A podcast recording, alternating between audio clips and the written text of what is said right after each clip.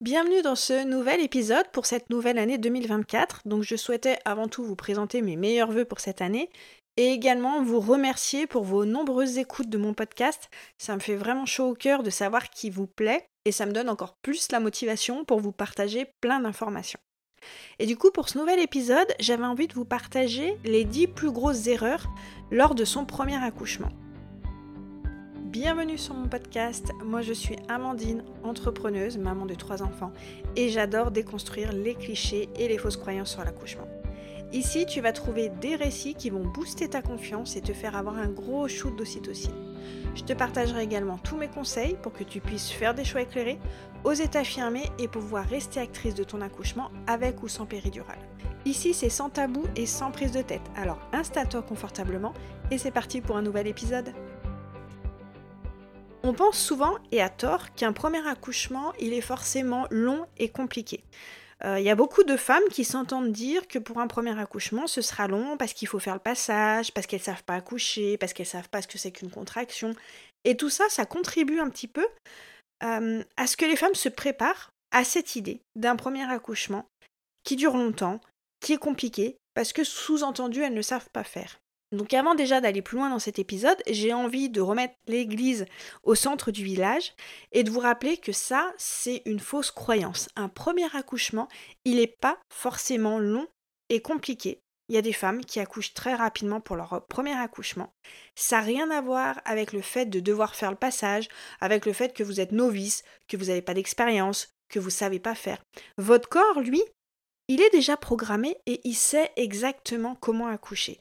Donc en fait, ce qui explique qu'un premier accouchement peut être souvent plus long, c'est parce que on manque de connaissances, on manque de confiance et surtout on cumule les petites erreurs qui amènent à cet accouchement qui est long. Et en fait, ce qui m'attriste souvent, c'est que j'ai des messages de femmes, euh, des messages privés sur mon compte Instagram de femmes qui me disent Maintenant que j'ai découvert ton compte, j'ai compris pourquoi mon premier accouchement a été long, a été hyper médicalisé, pourquoi je l'ai mal vécu. Elles arrivent en fait à identifier finalement ces facteurs extérieurs qui ont amené à ce que leur premier accouchement se passe comme ça. Et ce qui m'attriste d'autant plus, c'est que souvent ces femmes, pendant très longtemps, elles ont porté la culpabilité du déroulement de leur premier accouchement en pensant que c'était de leur faute, que leur corps était défaillant, qu'elles avaient pas, euh, qu'elles s'étaient pas assez bien préparées, euh, qu'elles étaient trop ci ou pas assez ça. Donc il y en a beaucoup qui pendant longtemps pensaient qu'elles étaient responsables du déroulement de leur accouchement et en découvrant finalement ce qui peut amener à ces accouchements mal vécus, elles prennent conscience que ce n'est pas de leur faute, que ce n'est pas de leur responsabilité, mais que c'était à cause de, voilà, de facteurs extérieurs qui ont amené à ce premier accouchement euh, qui s'est déroulé comme ça. Et du coup, dans ce podcast, j'avais justement envie de vous compiler euh, les erreurs les plus fréquentes qui sont faites pour un premier accouchement et qui peuvent amener justement à un accouchement qui est long ou qui est médicalisé. Et en fait, ce qui m'attriste encore plus, c'est que toutes ces choses, je les ai vécues pour mon premier accouchement. J'ai accouché en 2003, donc il y a plus de 20 ans. Et en fait, ça m'hallucine de me rendre compte que 20 ans après, euh, les femmes rencontrent les mêmes problèmes, les mêmes difficultés, qu'il y a toujours ce manque de connaissance, ce manque de confiance qui amène à ce qu'un premier accouchement puisse être mal vécu. Donc là, j'avais vraiment envie de vous faire un petit résumé des choses que vous allez pouvoir éviter autant que possible pour votre premier accouchement, pour arriver à la maternité en étant informée, confiante, en ayant conscience de ce qui peut ralentir votre accouchement, pour de votre côté mettre en place des petites choses pour justement essayer de le faciliter autant que possible. Mais avant d'aller plus loin, il faut quand même aussi que je rappelle qu'il y a aussi une réalité du terrain à prendre en compte. Les maternités aujourd'hui, elles sont saturées, les sages-femmes sont débordées. Il y a des choses que vous allez pouvoir, entre guillemets, contrôler, que vous allez pouvoir mettre en place, mais il y a aussi des facteurs sur lesquels vous n'allez pas pouvoir avoir d'influence. Et c'est important aussi, voilà, d'être un petit peu dans cette connaissance, mais aussi dans ce lâcher prise, en vous disant, il y a des choses que vous allez pouvoir mettre en place et il y a d'autres choses sur lesquelles vous n'allez pas pouvoir avoir de levier d'action et d'être OK aussi avec ça. Voilà, maintenant que l'introduction a été faite et que j'ai mis ces petites choses au clair, je vais vous partager les 10 erreurs les plus fréquentes lors d'un premier accouchement. Alors la première erreur, je pense que de nombreuses femmes le font, c'est de penser que parce qu'elles ont un suivi médical et qu'elles ont des préparations à l'accouchement, elles sont prêtes pour le jour J. Alors c'est vrai qu'en France, les femmes sont très bien suivies d'un côté médical.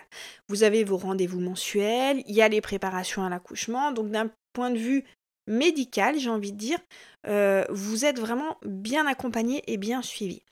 Malheureusement, dans la plupart des préparations à l'accouchement, euh, celles-ci sont axées accouchement médicalisé. C'est-à-dire que on va vous donner, on va vous expliquer comment ça va se dérouler, mais en étant dans le scénario d'un accouchement à tendance médicalisée. Et surtout, ce qui manque cruellement dans la plupart de ces préparations à l'accouchement, c'est tout ce qui est autour de la confiance en soi. Euh, la confiance en soi, la physiologie de l'accouchement, euh, les hormones, le mental. Et, c'est ce qui est le plus important en fait pour son accouchement, c'est avoir confiance en soi, comprendre comment euh, les choses qui se passent dans notre corps, comprendre les étapes de l'accouchement, avoir connaissance des différentes hormones, de tout ça, pour arriver à la maternité avec une vision très claire de comment se déroule un accouchement naturel. Même si vous souhaitez prendre la péridurale, c'est déjà à la base essentiel de comprendre le déroulement, la physiologie, les hormones par rapport au déroulement de l'accouchement. Et surtout, en ayant conscience de ça, ça va booster votre confiance parce que vous allez vous rendre compte à quel point déjà votre corps il sait exactement accoucher, à quel point votre corps il est déjà prêt, il sait faire les choses? Et ça ça va venir un petit peu déconstruire euh, la vision de l'accouchement hyper médicalisé, euh, cette représentation de la femme qui se laisse faire parce que euh, voilà, il n'y a que le médecin qui, entre guillemets, sait l'accoucher.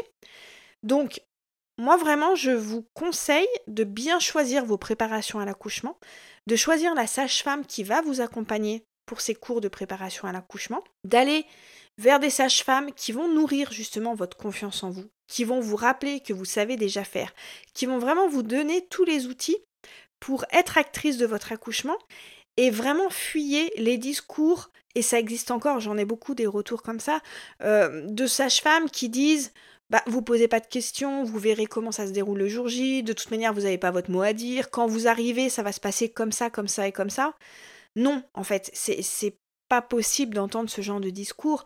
Donc, soyez vigilantes et vraiment choisissez des sages-femmes qui vont euh, vous rappeler que c'est vous qui accouchez, que c'est votre corps qui sait déjà faire et que la médicalisation, elle vient dans un second temps.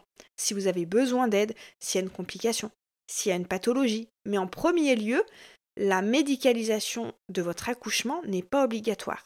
Et si vous êtes tout le long de votre grossesse euh, et, pendant vos préparations à l'accouchement, accès, médicalisation, surveillance, prévention, il y a de grandes chances que vous arriviez avec cet état d'esprit le jour de votre accouchement et que vous vous laissiez complètement faire.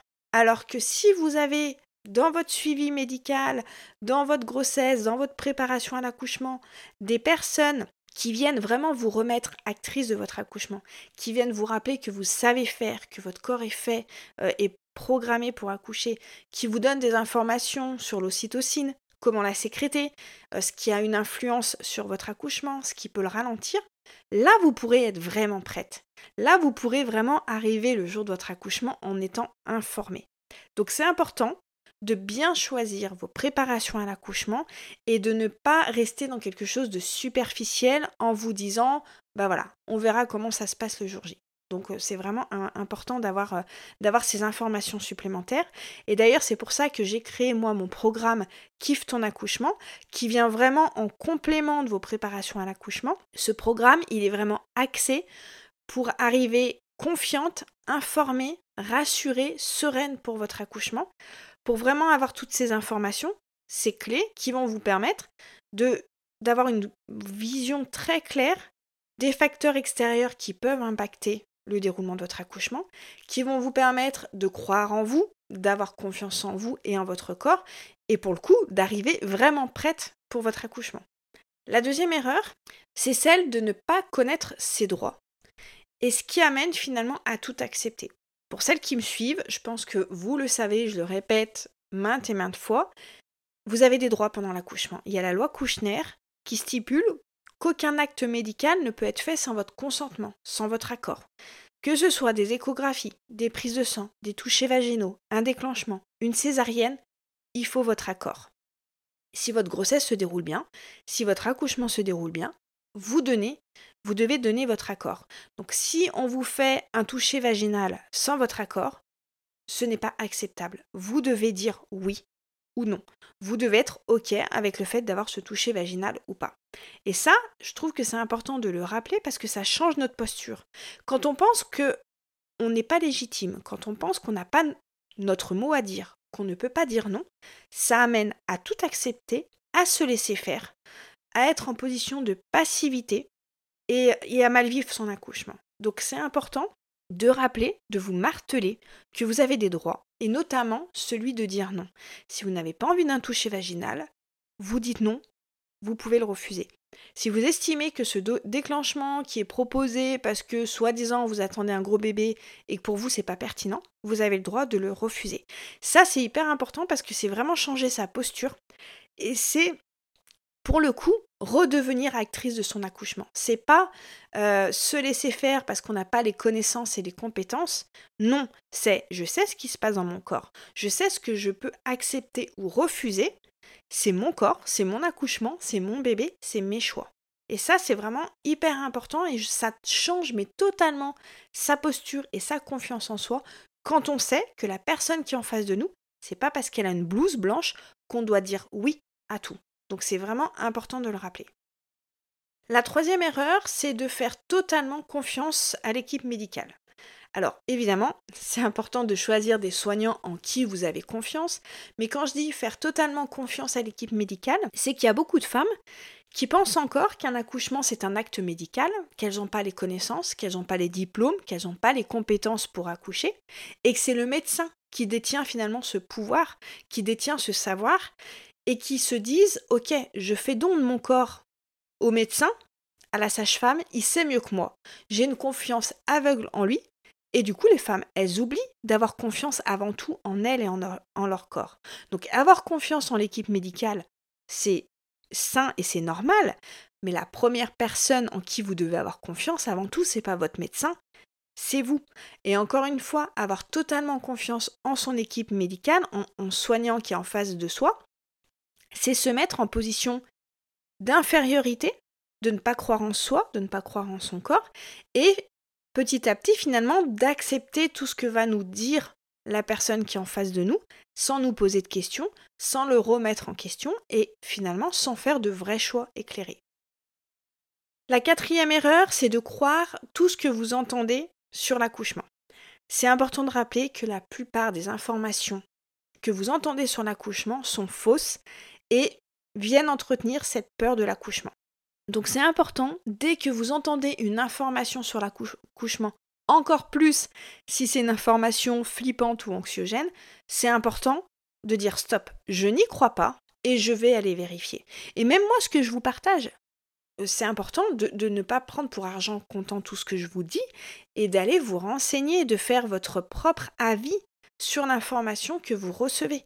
Donc vraiment, partez du principe que ce que vous entendez, ce que vous voyez sur l'accouchement, c'est faux. Et allez chercher la contre-information, l'information qui est fiable, qui est juste.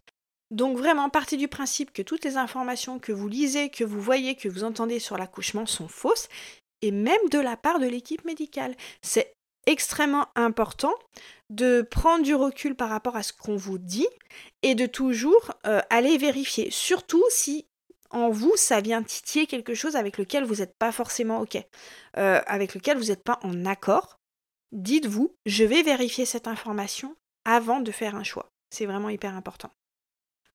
Ensuite, la cinquième erreur, qui est extrêmement fréquente, euh, je pense qu'il y a beaucoup de femmes pour le premier accouchement qui l'ont faite, c'est de partir trop tôt à la maternité.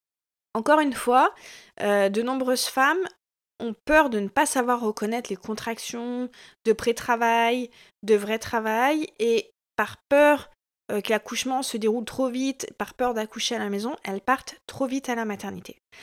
Et le problème de partir trop vite à la maternité, c'est que vous allez être tout de suite prise en charge médicalement. Alors sauf si effectivement vous avez choisi une maternité qui est prophysio, où vous savez que cette médicalisation va être vraiment minimum par rapport à votre accouchement et qu'on va, dans la mesure du possible, vous laisser tranquille. Si vous êtes dans une maternité qui a tendance quand même à, médicaliser votre accouchement, plus tôt vous arrivez, plus tôt vous allez avoir un cathéter, euh, vous allez être examiné, surveiller. Si les contractions deviennent euh, moins fréquentes, on va vous mettre de l'ocytocine de synthèse, on va vous surveiller, vous allez avoir un monitoring, vous allez peut-être être privé de boire et de manger. Donc dites-vous que plus tôt vous allez à la maternité, plus vous prenez le risque que votre accouchement soit médicalisé inutilement et vous prenez le risque de tomber dans la fameuse cascade d'intervention dont j'ai déjà parlé dans d'autres épisodes. Mon conseil, ce serait de poser votre téléphone, de ne pas forcément compter vos contractions, mais plutôt de vous reconnecter à vos sensations, à vos ressentis et de partir à la maternité quand vous en ressentez le besoin. Souvent, on dit aux femmes de partir à la maternité dès qu'elles ont des contractions toutes les 5 minutes pendant 2 heures. Souvent, c'est très tôt. Donc vraiment, quand vous avez des contractions qui commencent à devenir régulières, demandez-vous si vous avez à ce moment-là, vous, au fond de vous, envie de partir à la maternité. Si la réponse est oui, vous partez à la maternité. Mais si vous êtes bien chez vous, eh ben, ne vous forcez pas à partir à la maternité juste parce que votre application euh, vous dit que vous avez des contractions qui entrent finalement dans cette euh, case qu'on a définie. Enfin, je ne sais même pas par rapport à quoi ça a été défini. Très souvent, comme je vous disais, c'est des contractions toutes les 5 minutes pendant 2 heures. Si vous avez des contractions régulières et que vous êtes bien chez vous, restez chez vous. Dites-vous que plus vous êtes chez vous, plus vous êtes libre de vos mouvements, vous pouvez boire, manger, danser, vous êtes dans votre environnement et c'est là où vous allez sécréter le plus d'ocytocine. Donc vraiment essayez de rester le plus chez vous et ne vous précipitez pas à la maternité. Mais pour ça, c'est aussi faire ce travail de confiance en soi parce que si on est formaté à l'idée qu'un accouchement c'est une urgence et qu'il faut être vite pris en charge médicalement, forcément vous allez avoir envie de vous précipiter à la maternité pour, pour être examiné, surveillé. Si vous faites ce travail de confiance en vous et en votre corps, de prendre conscience que cette médicalisation, elle n'est pas nécessaire pour votre accouchement, vous allez euh, comprendre et ressentir le fait qu'il faut rester le plus chez vous. La sixième erreur la plus fréquente, c'est pendant son accouchement, finalement, attendre que la sage-femme vous dise quoi faire. Il y a énormément de femmes qui se préparent plus ou moins en se disant je verrai le jour J, de toute manière la sage-femme, elle me dira quoi faire. Et ça, je trouve que c'est dangereux parce que déjà, un, la sage-femme peut ne pas être dispo. Je pense que vous le savez que les sages-femmes euh, dans nos maternités actuellement, elles sont pas assez nombreuses, donc des fois elles peuvent accompagner 10 à 15 femmes en même temps, donc elles n'auront pas forcément le temps pour vous de vous accompagner, de vous rassurer, de vous dire quoi faire. Et avec cet euh, état d'esprit de vous dire on verra bien, l'équipe médicale me dira quoi faire, vous risquez d'être prise finalement dans ce protocole, dans cette médicalisation et de finalement d'avoir le contrôle sur rien et de ne pas pouvoir rester actrice de votre accouchement parce que en mettant finalement la confiance et le pouvoir entre les mains d'une personne extérieure, vous passez, vous, à côté de votre propre confiance et vous risquez effectivement de voir votre accouchement complètement vous échapper parce que la sage-femme n'aura peut-être pas le temps de vous dire quoi faire, mais finalement vous vous mettez totalement dans une posture de passivité en vous disant on va me dire quoi faire. Alors que vous savez quoi faire, votre corps sait exactement quoi faire.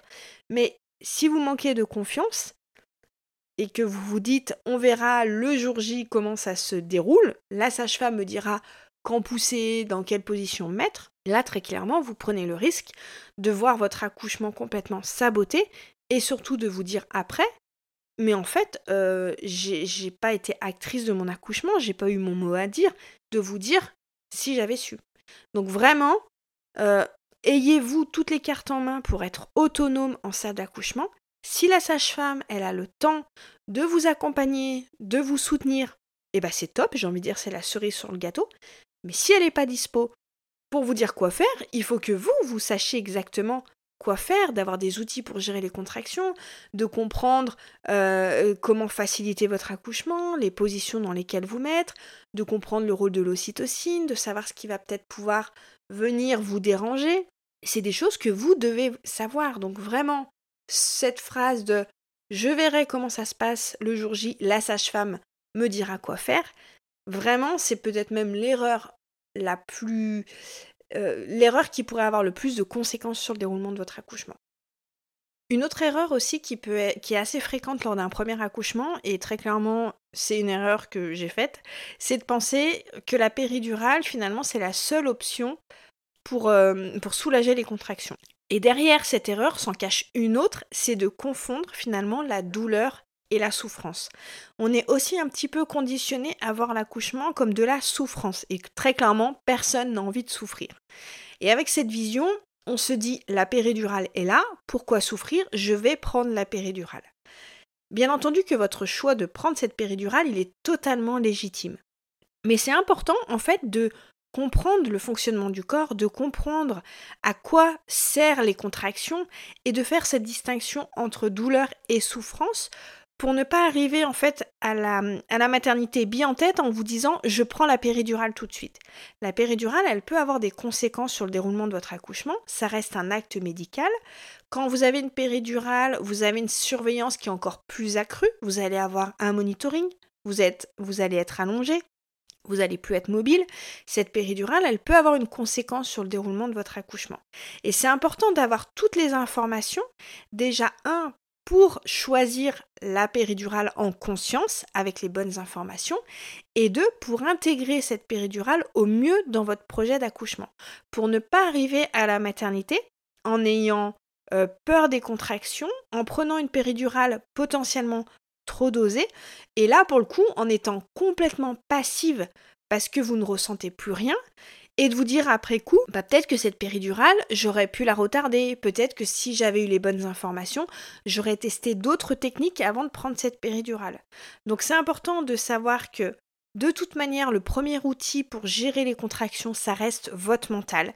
Ça reste aussi la connaissance, de bien comprendre le déroulement de l'accouchement, le rôle de l'ocytocine, ce qui va euh, finalement euh, vous aider à gérer vos contractions il y a plein d'outils pour ça. Et ensuite, en second lieu, de choisir la péridurale. Mais vraiment, c'est important de ne pas arriver à la maternité en ayant comme première intention tout de suite de prendre la péridurale. Alors, encore une fois, si vous arrivez à la maternité, que vous avez fait déjà beaucoup de travail chez vous, euh, que vous êtes, euh, voilà, que les, contractions sont ingérables, bien sûr que votre choix est totalement légitime de prendre cette péridurale. Là, ce que je veux dire, c'est vraiment arriver en tout début de travail euh, en étant finalement, en n'ayant pas les connaissances, la confiance et les outils pour gérer les contractions, et de vous dire, il n'y a que la péridurale qui va pouvoir me sauver. Ça, peut, comme je vous disais, vous mettre dans cette position où vous allez rien pouvoir gérer, vous allez plus sentir vos contractions, vous allez peut-être plus être connecté à votre bébé. Et surtout, moi, ce que j'ai regretté finalement, pour mon premier accouchement, j'ai pris la péridurale très très tôt. Ce que j'ai regretté, c'est de me dire au final, je sais pas si j'ai été capable ou pas de gérer ces contractions, puisque j'en ai presque pas géré en fait. J'ai géré des contractions chez moi, et à peine arrivé à la maternité, j'ai pris la péridurale parce que, un, je pensais que ça se passait comme ça, et deux, je me suis pas posé de questions sur comment est-ce que j'allais les gérer. Et après coup, j'ai eu un sentiment de, de regret en me disant, j'aurais aimé avoir quelques contractions à gérer, euh, et me rendre compte que oui, là j'avais envie de prendre la péridurale parce que j'arrivais pas à les gérer, mais ça aurait été un vrai choix éclairé, ça aurait été un vrai choix en conscience et pas un choix influencé par mes croyances, par mes peurs, par mon manque de connaissances. Donc encore une fois, c'est important de savoir que vous avez plein d'outils qui vont vous aider à gérer les contractions. La péridurale en fait partie, mais que si vous pouvez en amont en gérer quelques-unes avec d'autres outils et ensuite choisir la péridurale, ça va aussi changer votre posture, votre ressenti et votre vécu de l'accouchement. Donc vraiment, je vous invite à vous renseigner sur la péridurale, sur ses effets secondaires dont on ne parle pas très souvent, pour que vous puissiez l'intégrer au mieux à votre projet de naissance. Et comme je vous disais en début d'épisode, dans mon programme Kiffe ton accouchement, c'est un programme qui est dédié pour celles qui souhaitent accoucher avec une péridurale. Et justement, je vous donne toutes les informations pour que vous puissiez vraiment choisir cette péridurale en conscience, que vous puissiez choisir une péridurale adaptée à votre projet et que vous puissiez rester actrice de votre accouchement même en choisissant une péridurale. Voilà pour le résumé des erreurs les plus fréquentes lors d'un premier accouchement. Comme je vous disais euh, en début d'épisode, c'est important de les reconnaître, d'en avoir conscience, de faire votre maximum le jour de votre accouchement pour les éviter autant que possible. Mais en gardant quand même à l'esprit qu'il y a des facteurs sur lesquels vous ne pourrez rien faire.